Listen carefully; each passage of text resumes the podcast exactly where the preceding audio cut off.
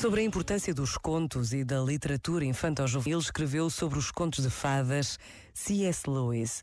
O país das fadas desperta numa criança um anseio por algo que ela não sabe o que é. Comove-a e perturba-a, enriquecendo toda a sua vida, dando-lhe a vaga sensação de alguma coisa que está para além do seu alcance. E longe de tornar insípido ou vazio o mundo exterior, acrescenta-lhe uma nova dimensão de profundidade. Este momento está disponível em podcast no site e na app da RGF.